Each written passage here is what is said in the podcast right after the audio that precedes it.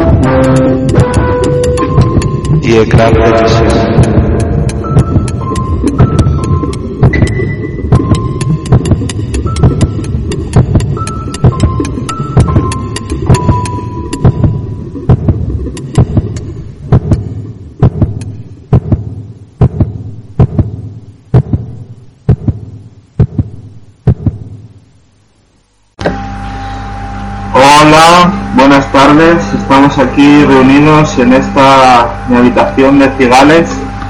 Eh, tenemos aquí a Javier, la sensación, porque, bueno, Javi, ¿cómo quieres que te llame? que me da igual. Eh, como dice el dicho, si Mahoma no va a la montaña, la radio viene a Javier. Esto es así. Entonces vamos a hacer la segunda edición de la sección de sobre cómics con Javi. Seguimos con Watchmen y entonces, pues como es la segunda sección, vamos con el segundo capítulo. Javier, buenos días. Buenos días. ¿Qué nos quieres contar del segundo capítulo? Pues si en el capítulo anterior nos presentaron a un montón de personajes, en en este, en vez de centrarse en la presentación de los personajes principales, se basa en, en, la, en una profundización en el personaje del, del comediante. Para el que no recuerde el programa de ayer o no conozca el cómic, eh, la historia de Watchmen empieza precisamente con el asesinato de este personaje a mano de alguien misterioso, que después se descubrirá quién es. Eh, entonces, ¿Quién es? Ozymandias. Vale. Entonces, el, el- la acción del capítulo que sucede durante el capítulo es el entierro del comediante y se, se presenta se profundiza mediante flashback en, en lo que hecho este personaje. El capítulo no empieza con lo del comediante, sino que empieza con una conversación entre, entre los dos espectros de seda, la nueva espectro de seda la- y su madre, Sally Júpiter. y son madre e hija y decíamos que eh, la madre sí que le gustaba la profesión, digamos, o sus años de, de superheroína, pero la hija de alguna manera siente que lo ha heredado un poco obligada sin irle mucho el rollo, ¿no? Sí, de hecho la conversación es precisamente sobre eso. La madre tiene una añoranza típica de la de las estrellas de cine antiguo, de cuando ella era famosa, de tal, y recuerda amablemente hasta los sucesos malos. Tienen de hecho bastante discusión porque la madre de alguna manera le tiene aprecio al comediante a pesar de que el comediante intentó violarla o la violó. Y también sobre un cómic pornográfico que recibe ella de un admirador desconocido que en realidad es más bien un acosador. De alguna manera ella era vista eh, en gran parte como un objeto sexual y ella en su recapitulación de ya como anciana prácticamente, ¿no? Que está en una residencia, creo, eh, de alguna manera lo añora esos malos buenos tiempos, como quien dice, ¿no? Entonces su hija, de alguna manera, tiene un, un papel más eh, contemporáneo, una visión más feminista y dice, pero ¿cómo puedes eh, guardar cierto cariño hacia eso. Y ella de alguna manera se justifica diciendo que su vida actual es tan sumamente pobre o aburrida o que esos malos viejos recuerdos eh, se han convertido en buenos con el paso de los años cuando pierde importancia y relevancia los sentimientos negativos que se tuvo al respecto. El genérico le, le hace revalorizarse a sí misma, ¿no? Pues como lo que dices de un señor que en principio puede ser un baboso, que la valorice un poco en su sexualidad, eh, aunque sea algo feo y, y una falta de respeto en cierto sentido, ella en su estado actual de más anciana eh, la revaloriza en algo paradójico en, su feminidad cosa que su hija que está en el esplendor de la vida ¿no? con 35 años o así creo eh, pues para nada no es una falta de respeto y no es más es un baboso y no es más y el comediante es un violador y no es más. Sí. Eh, sí no hay más que añadir Después de eso se, ya se va al entierro del comediante y te presentan su relación con distintos personajes. Primero te presentan su relación con Ozymandias. Bueno, básicamente el comediante tiene una relación mala con todos los personajes. El comediante es una persona que se cree por encima de los demás, es un arrogante y es un ultraviolento. Entonces se presenta, te presentan mediante flashback uno con uno con Ozymandias, otro con su juventud, ¿no? Sí, son de su juventud. De cuando estaban en activo. Sí, te pone, bueno, eh, es en distintas épocas.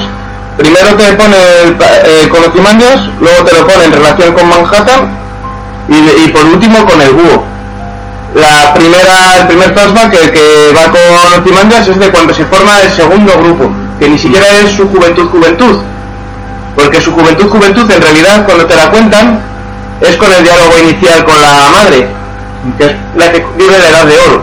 Después en el entierro te saltan a la relación con con Ozymandias, que es la edad de plata del cómic. O sea, la edad de oro en el cómic se le suele llamar a la primera generación de superhéroes que son los superhéroes de los años 30, 40. Los Minutemen.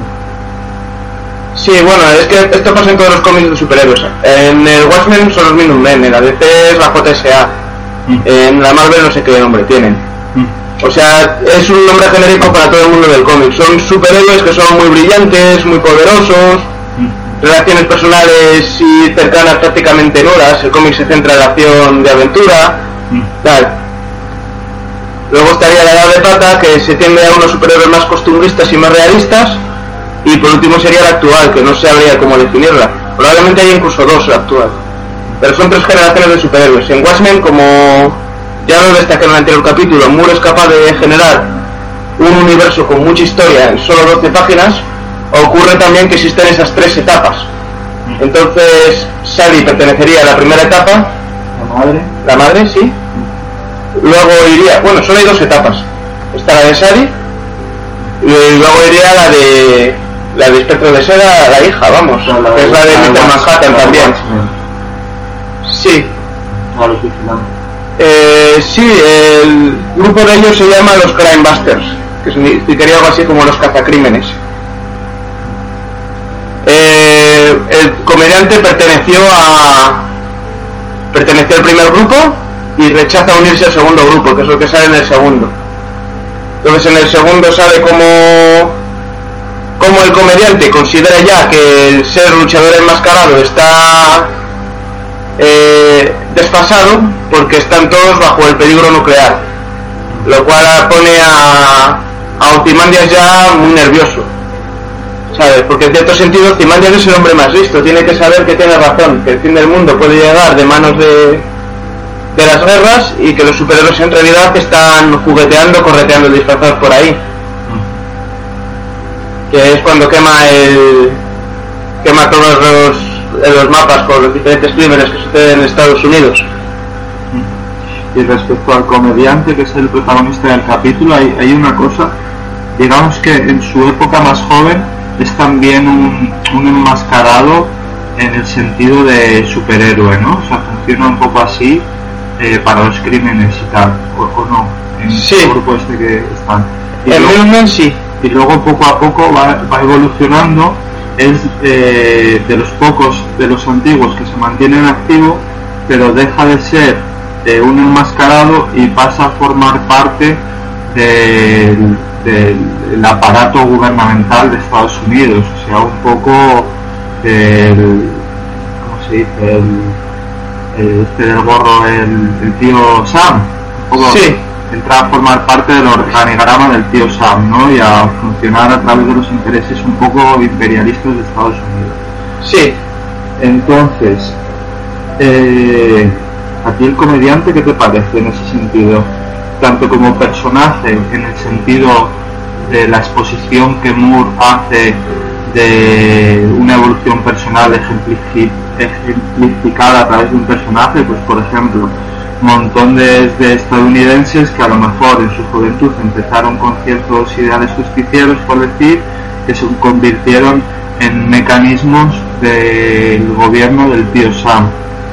Y, y por otro lado, como personaje en sí, el bueno malo, el claro oscuro, está claro que el comediante tiene más oscuro que claro, pero también tiene cierto atractivo, como el Joker de Batman, que le da un halo de grandiosidad y de, de aprecio hacia él como personaje.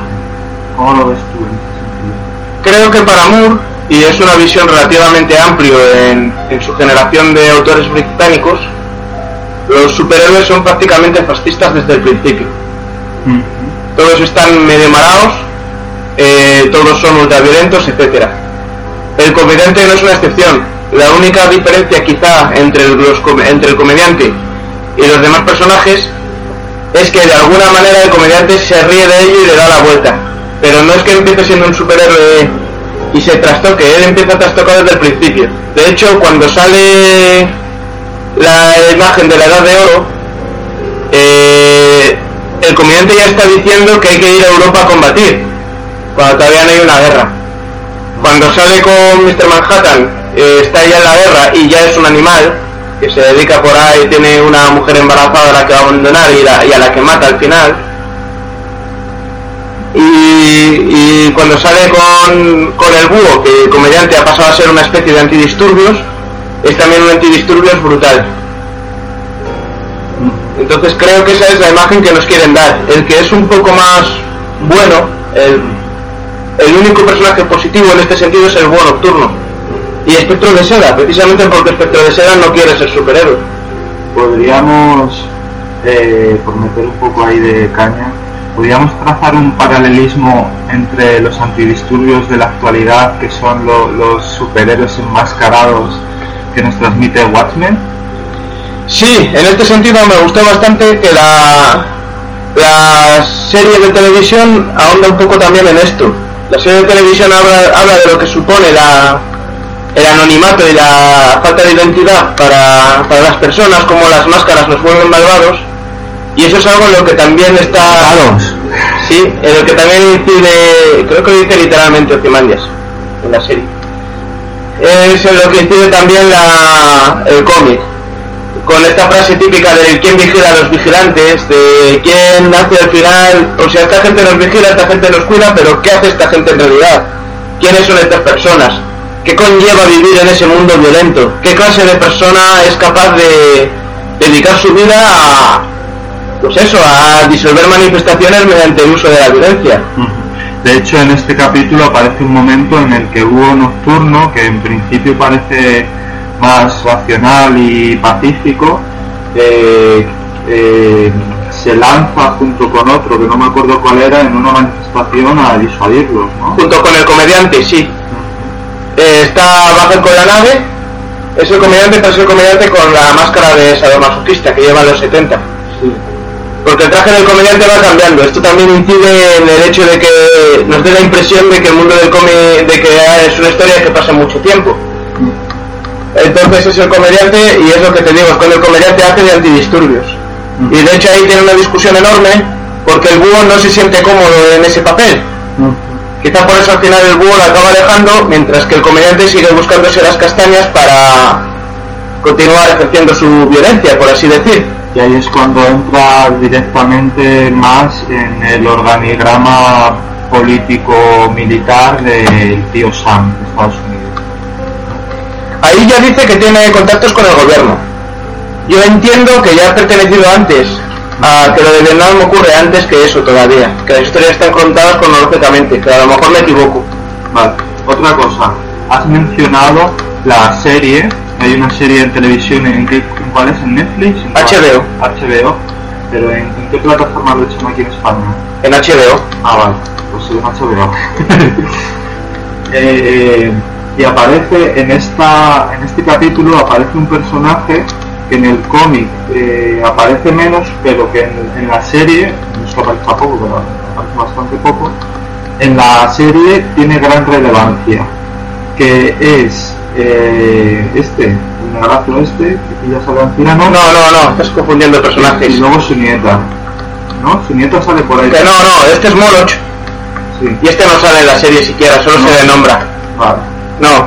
Eh, estás confundiendo a Justicia Enmascarada Sí, sí, con, con Moloch. me perdón. Sí. Justicia Enmascarada es un personaje que aquí en el cómic sale muy poquito y en la serie pues es uno de los personajes centrales. Sobre todo hacia el final de la serie. En, en el cómic solo te dicen de Justicia Enmascarada que nadie sabe su identidad y que desaparece en el 55. Moloch es un villano.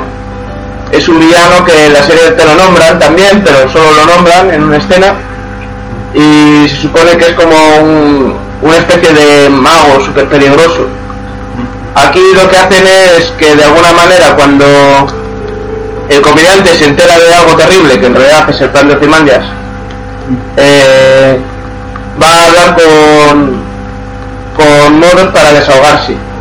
De alguna manera a mí me gusta bastante porque te hace ver que los malos y los buenos dentro del mundo este forman parte de un mismo grupo, de alguna manera son dos caras de la misma moneda.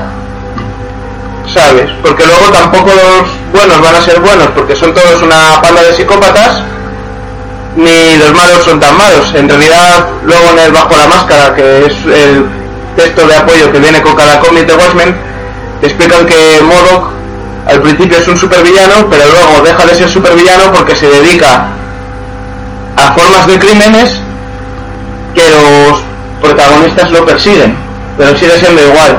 Básicamente es el mismo personaje todo el rato. Y una, una apreciación sobre el final del capítulo. eh, aparece una especie de metáfora a través de Rocha, del personaje, con la muerte de- del comediante. Y es que aparece como una visualización ¿no? que se hace de cómo el comediante cae, bueno, le lanzan por, eh, por la ventana de su piso, que está altísimo, ¿no? y es cuando asesinan al comediante. Entonces, esa imagen de pánico en la caída del comediante junto con el golpe contra el suelo que de alguna manera, eh, bueno, aquí ponen la, la viñeta, la colorean absolutamente de rosa. Entonces, la cara del comediante en la caída con totalmente pánico es rosa. La imagen de la viñeta completamente rosa que simboliza el estampamiento en el suelo.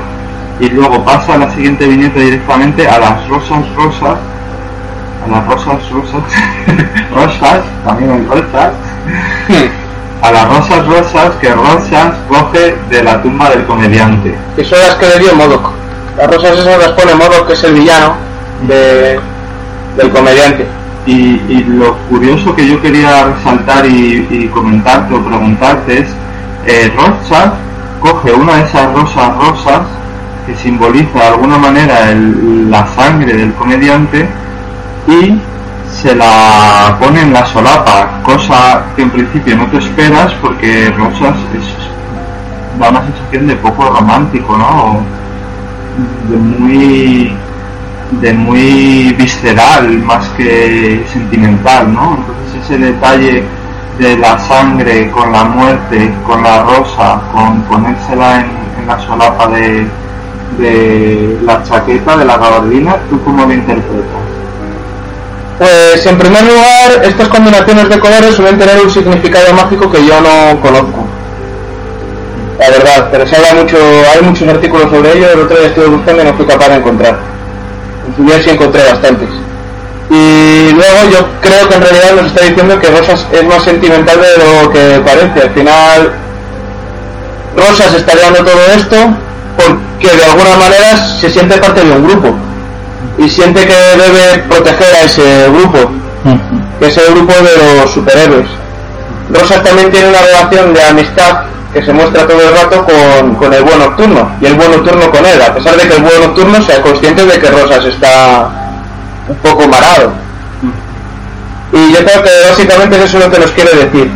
También el, lo que tú dices, esta escena viene acompañado de una, un texto de apoyo que es el, el diario de Rosas que va saliendo durante todo el cómic, en el que Rosas está hablando de lo absurdo que es la vida del superhéroe, cómo lucha toda su vida, cómo tira para adelante con todo, cómo y para que luego al final mueran. Y durante todo este proceso vital, los superhéroes no han tenido tiempo de hacer amigos, prácticamente solo han hecho compañeros y enemigos. Y eso está relacionado con las rosas, porque las rosas además se las entrega al comediante su enemigo, que es Modoc. Que de hecho es el único que, que está ahí para ver su confesión, el único con el que puede hablar cuando se entera de algo terrible. Su confidente, podría decirse. Sí, para este, en el momento final de su vida, sí. El único confidente que tiene es su, el que hasta ese momento había sido su mayor enemigo. Vale, pues ya tenemos el, el capítulo destripado hasta el final, pero hemos dejado eh, por el camino muchos, bastantes, yo si paso las páginas se ve mucho, muchos detalles y cuestiones del cómic sin hablar, porque si no, si relatáramos todo lo que aparece aquí, pues, pues sería hora y media y ya llevamos bastante. Eh, a ver, ahora quiero hacer una ronda final de pregunta-respuesta rápida, ¿vale? Te saco te- mini temas y lo comentamos súper rápido. Entonces son algunas referencias que van apareciendo en el cómic de Watchmen que, que hemos visto hasta ahora. Por ejemplo, aparece en un cartel Centro de Investigación Militar Rockefeller. ¿Qué referencia hace que Moore, Alan Moore, el autor, eh, utilice eh, Rockefeller eh, en el cómic? ¿Qué, qué quiere transmitir al utilizar ese apellido? Que ya sabéis que es uno de los más poderosos de- del mundo en cuanto al imperialismo, en cuanto a la dominación de, de los países, de las personas, en muchos sentidos. ¿Por qué menciona a Rockefeller como centro de investigación militar?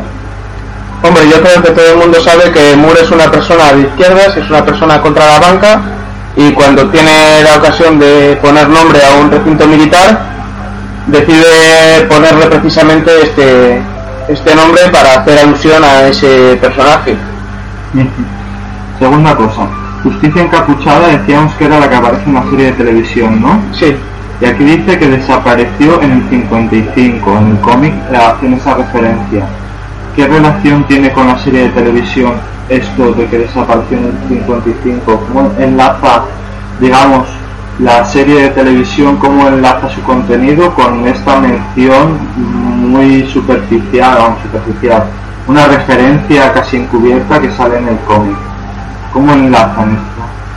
pues no lo dicen, sencillamente el personaje se retira, al llegar a cierta edad se retira.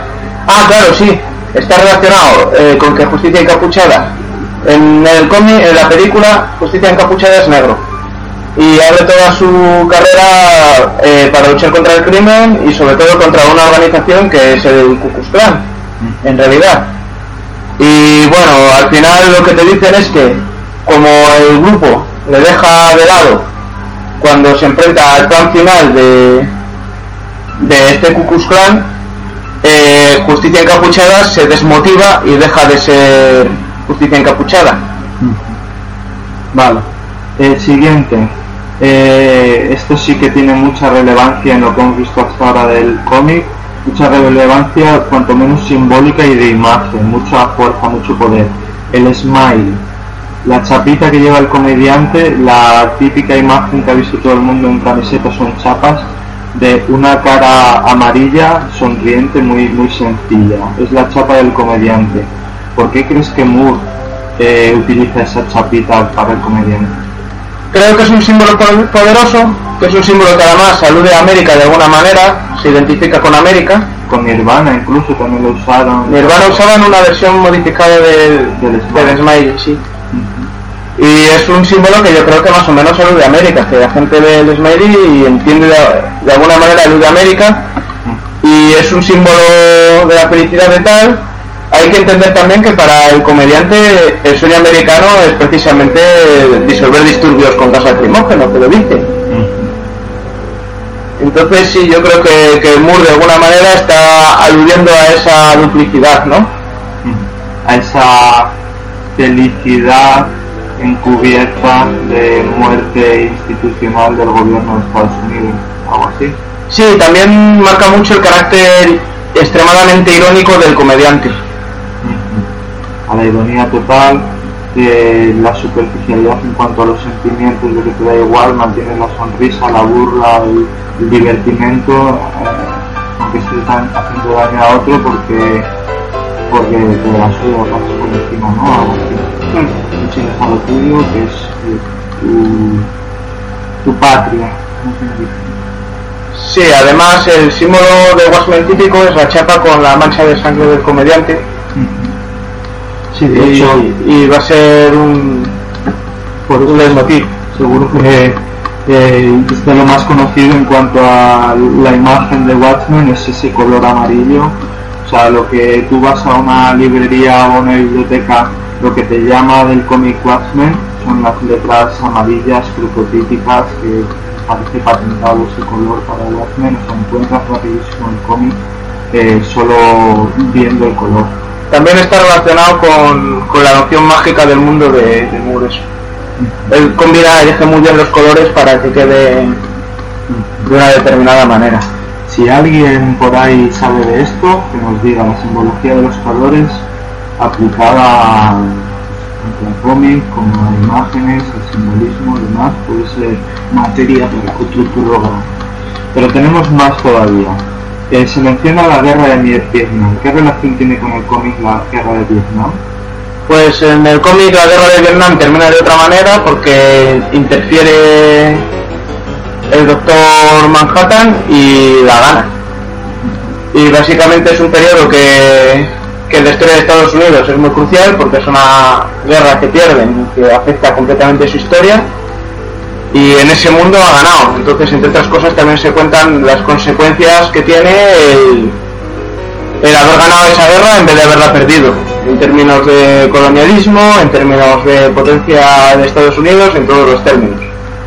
En la serie se explora más porque la serie sale como es el, esa Vietnam, que es en realidad el Estado 51 en esa serie.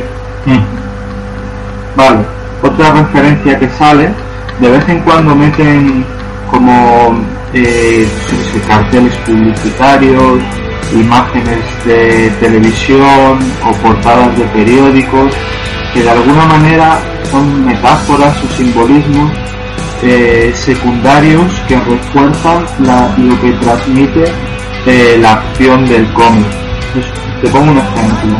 Sale eh, en una publicidad, no una especie de publicidad, que pone modelos obsoletos, reparaciones, y en esa imagen sale el búho nocturno. Pues, ¿qué nos quiere transmitir con modelos obs- obsoletos, reparaciones y que aparezca el búho nocturno? Este ejemplo de metáfora. Pues no lo entiendo, la verdad, no lo sé. ¿No te parece un poco interpretación menos entendida que la de Javier la sensación? Pero bueno, mi interpretación es que el búho nocturno, como eh, antiguo superhéroe de los que todavía mantienen cierta nostalgia, él mismo se considera algo obsoleto, pero todavía vivo. Es como el, programa informático que todavía quiere funcionar, pero que ya se ha, se ha- se ha pasado el arroz porque hay otros más modernos. Entonces pone reparaciones. De alguna manera está dando eh, la viabilidad de cara al futuro, ¿no? De hecho al final acaba entrando en otra vez el búho nocturno, ¿no? Se repara, se reforma, eh, vuelve a encontrar un sentido a la acción de como superhéroe, pero en ese momento en el que aparece la publicidad todavía es un modelo obsoleto. Puede ser, además, en este sentido, eh, sobre la vejez habla mucho Watchmen, porque todos los personajes Salen los personajes de la Edad de Oro también, y los personajes de la Edad de Oro son... eh, salen tres, dos y de otros se habla. Y son personas que están ya en las últimas etapas de su vida, que son personas mayores, prácticamente aisladas. Y el otro solo se habla de él y solo te dicen que está vuelto completamente loco ya, que es el Morman. Entonces, una, te voy a hacer ahora, pasando de, de- de tema, pero siguiendo aquí con Watchmen, la pregunta, una de las preguntas claves. ¿Quién vigila a los vigilantes? El cómic te viene a decir que en realidad nadie, se vigilan unos a otros y se agreden unos a otros en todo caso. Pero no hay nadie vigilando a los vigilantes al final. Aquí hace, es, bueno, es- esta imagen de quién vigila a los vigilantes aparece progresivamente. Igual que progresivamente vas descubriendo la trama de quién asesinó al comediante y muchos otros misterios más que se van planteando en el cómic y se van resolviendo paulatinamente. Esta misma pregunta, gran pregunta, ¿quién vigila a los vigilantes? aparece en las propias viñetas de una forma paulatina.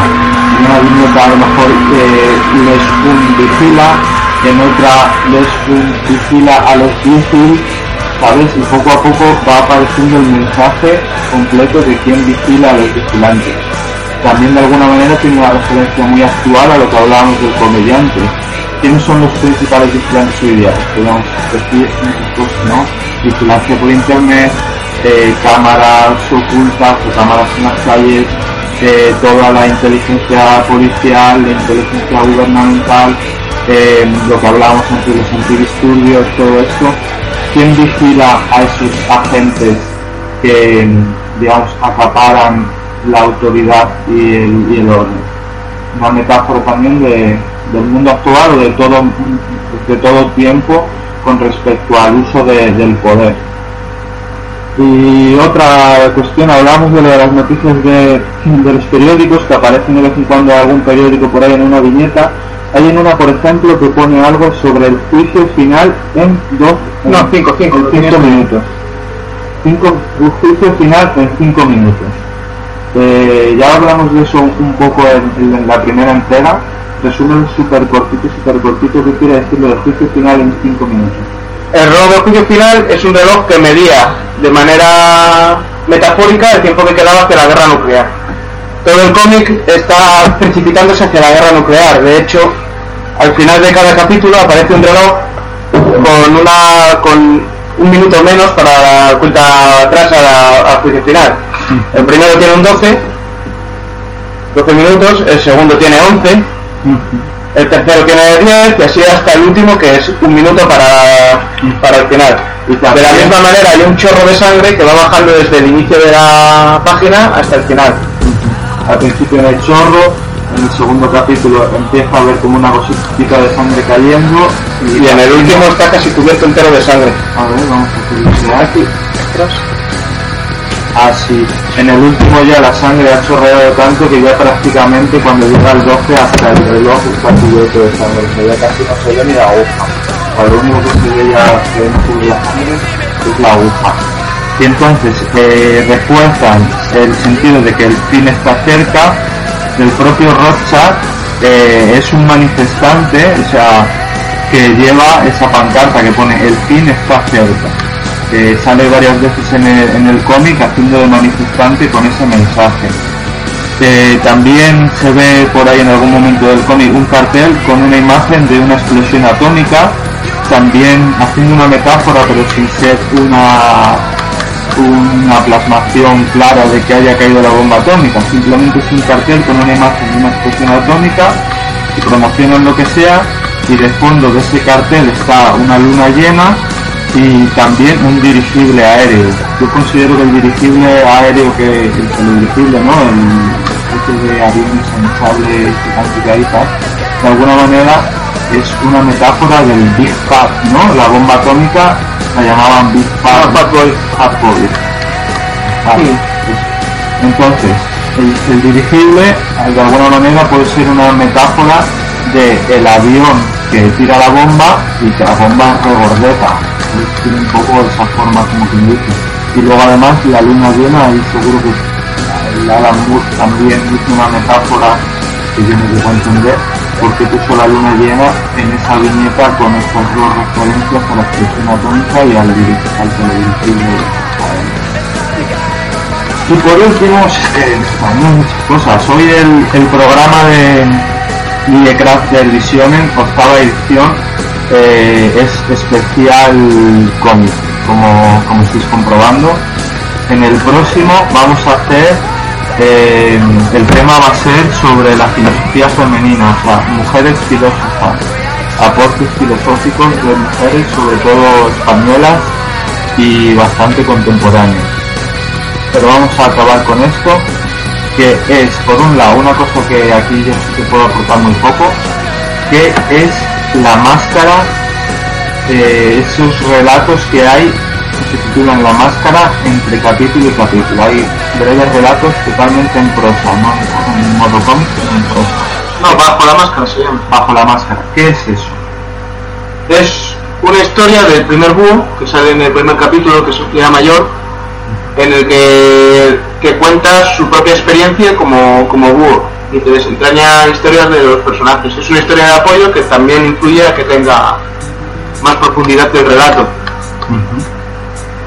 Y que, que si, si mira los detalles, ¿qué idea general se transmite en esos 11 capítulos? Profundiza en el hecho de que los personajes, incluso los de la Edad de Oro, que en principio son más puros, más dorados, tienen recovecos y son en realidad auténticos psicópatas. Ajá. O sea, refuerza de una forma de prosa y más bien explicado la idea previa que decíamos de Moore de, del cómic inglés de esa época, ¿no? De que los superhéroes en realidad estaban, estaban parados y... No es tanto del cómic inglés como del cómic hecho por ingleses en Estados Unidos. Ajá. No sé, el cómic inglés yo no lo conozco tanto. Vale, vale, vale. Vale. Es muy interesante eso. Seguro que mucho de, quien esté escuchando este audio no sabía que existía la idea de que hay escritores de cómics que, que transmitían esta idea de que los superhéroes si los traspasas a la realidad, al mundo real y cotidiano, eh, tiene sentido considerarlos más allá de su halo de idealidad y de justicia como se te ha pirado la sabeta y estás aquí eh, dando palos a diestro y siniestro y hay veces que a lo mejor a quien sirves es a un estado imperialista, ¿no? Por ejemplo, como en el caso del comediante.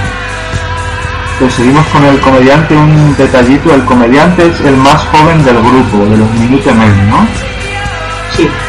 Eh, porque él siempre reirá el último y ha muerto. Esa paradoja, el comediante consideraba que él siempre reiría el último y siempre ríe el último, pero ha muerto.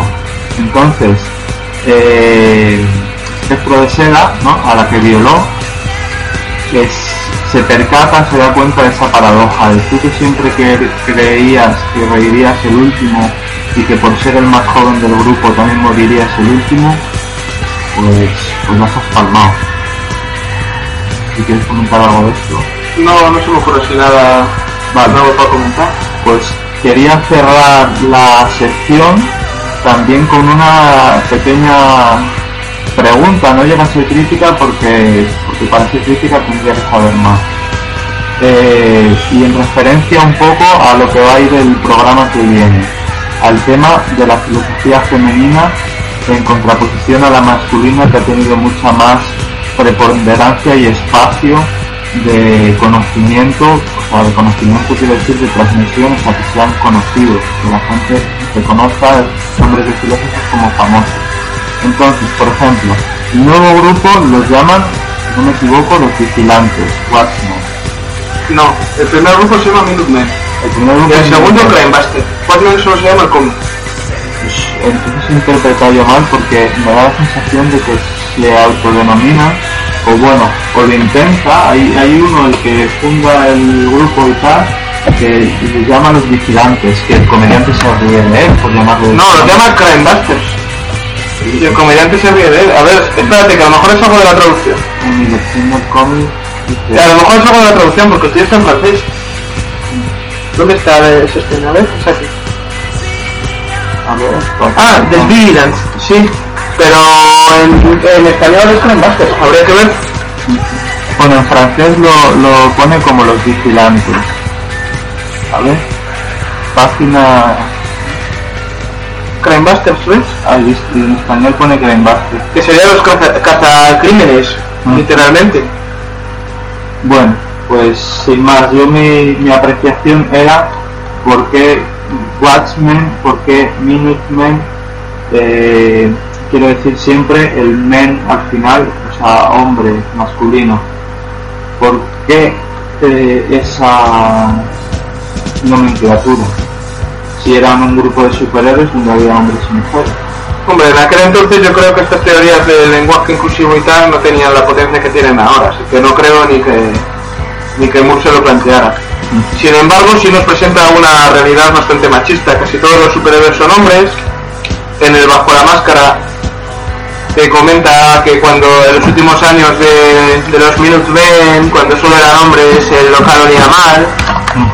Es, y esto es algo que pasa mucho en Moore. Los personajes femeninos de Moore tienen la costumbre de ser violadas en algún momento. Eh, es muy raro un cómic en el que no se aluda de Moore, en el que no se aluda a la violación de una manera u otra. Que de alguna manera también lo critica a través del personaje de su hija, que es como el más contemporáneo y que ve totalmente fuera de lugar y repulsivo la actitud del comediante y, y ella no le perdona y le deja para el comediante. O sea, de alguna manera transmite la idea más de su tiempo, pero también no deja de hacer no deja de estar presente cierto machismo, machismo implícito en, incluso en las vestimentas suyas. O sea, eh, tanto Espejo de Seba es la madre como, ¿cómo se llama la hija? Pues puede ser también. Espejo de Seba hija, eh, ambas cuando se visten de superheroínas eh, llevan vestidos muy sexy, muy, eh, pues eso, con escote, con falda y demás, con tacón. pues, y no sé si quieres añadir algo más, si no aquí lo dejamos por hoy. Pues lo dejamos aquí por hoy. Que si la gente si quiere que se anime a escribir o a decir cualquier cosa, cualquier feedback viene siempre bien. Bueno, pues nada, mucho gusto, como tú quieras, y hasta la próxima. Venga, hasta luego.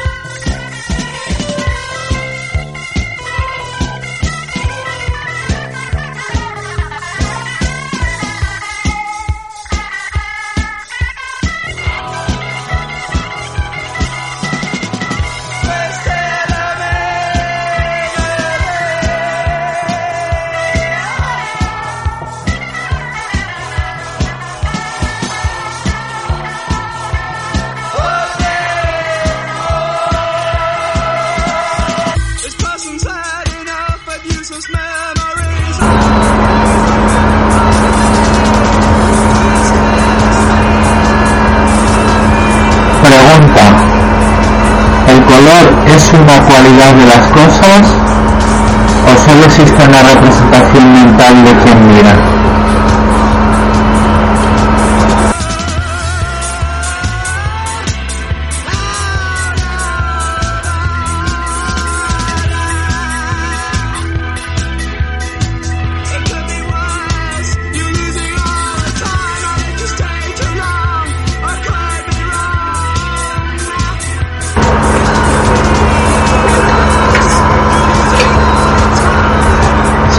La diferencia principal entre religión y ciencia es que la religión, como el mito, confunden el símbolo con lo que éste simboliza, y la ciencia los diferencia.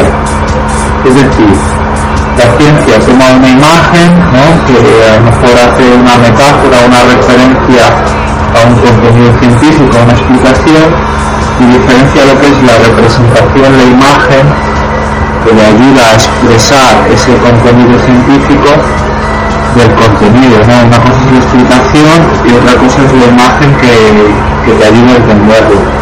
Y para la religión y el mito hay veces que esas imágenes, esos símbolos, esas visualizaciones se identifican con la propia cosa que se quiere explicar o entender. Por ejemplo, si dibujan a Dios pueden llegar a confundir la imagen de Dios y adorar la imagen de Dios con el propio Dios.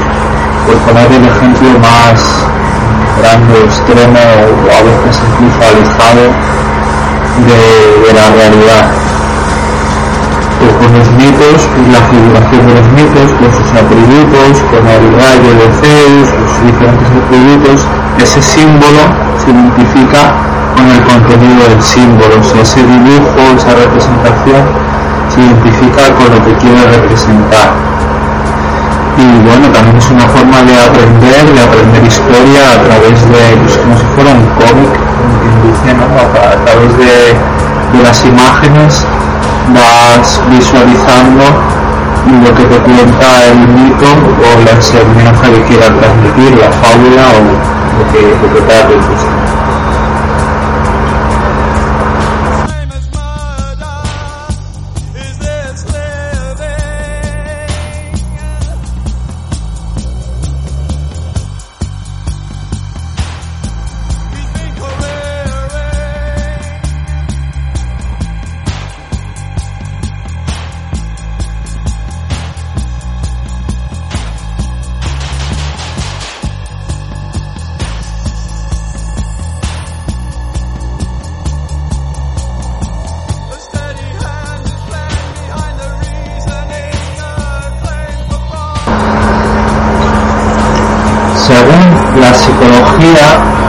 profunda moderna, toda persona desea inconscientemente la realización, esto es, hacer realidad su potencial de totalidad y libertad. Para ello se usan imágenes y símbolos que constituyen un código para obtener la unidad y la plenitud del ser utilizar símbolos para la autorrealización.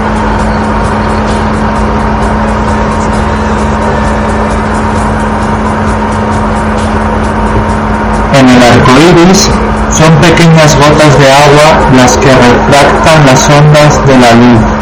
La gota se comporta en definitiva como un minúsculo prisma.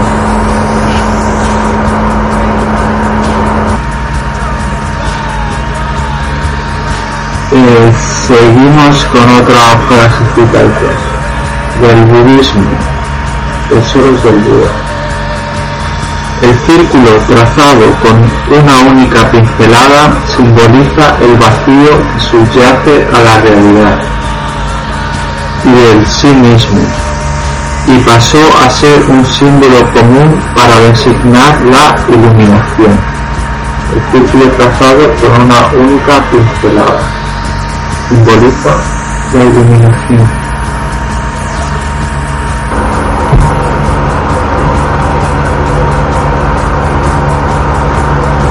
Otras cositas que saltan a la radio de Ivox, la significación interna de los símbolos. Dice Cassider, considerados así, el mito, el arte, el lenguaje y el conocimiento se convierten en símbolos, en el sentido de que cada uno de ellos crea y despliega de sí un mundo propio de sentido. El arte, el lenguaje, el conocimiento despliegan un mundo de sentido. Las formas simbólicas ya no son imitaciones de la realidad, sino órganos en cuanto que solo merced a ellas llega lo real a ser objeto de la visión intelectual. Es decir, al crear, por ejemplo, una pintura, el simbolismo que muestra hace que nuestro intelecto pueda entender un significado. Por lo tanto, la visión simbólica de cualquier cuestión que queramos plantear nos hace, nos facilita entender las cosas. Por ejemplo, la montaña vínculo de la tierra con el cielo. La montaña santa está situada en el centro del mundo. Es una imagen del mundo. El tiempo es asimilado a esa montaña. Se explica, entiendo, el ejemplo. La montaña como vínculo de lo celeste con lo terrestre, de lo santo con la normalidad nuestra, la imposición es una imagen del mundo también, el mundo como ese estado intermedio entre el bien y el mal, y el tiempo como el transcurrir, el devenir, el presente continuo de este mundo, es una imagen, un simbolismo que a través de, por ejemplo, una pintura una montaña sagrada, la consideración de una montaña como un lugar sagrado, transmite el significado y cuanto menos lo disfrutas, que sea cierto o no, al final es la comprensión humana.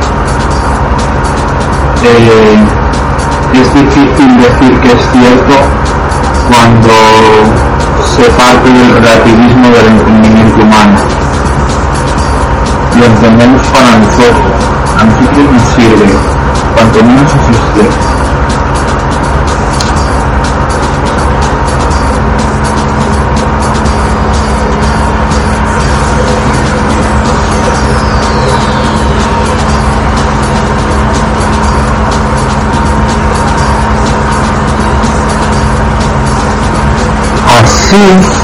para Casire, el símbolo crea un mundo de sentido, y es una peculiar unidad de sentido y totalidad de sentido, que se, articula en partes relativamente independientes y claramente distinguibles. El contenido y la expresión, lo que se quiere decir, el significado y cómo se expresa. El mundo de sentido de va a quitar aquí, bueno, eh, dentro de toda esta broma y este programa tan raro que hemos hecho un poco con corta y pega, mal editado, mal grabado y mal dicho, eh, mal dicho o bien dicho, eso ya es cosa. Que tengáis buen día, quien haya querido escucharlo, y paz para todos y tranquilidad en lo posible. Un abrazo.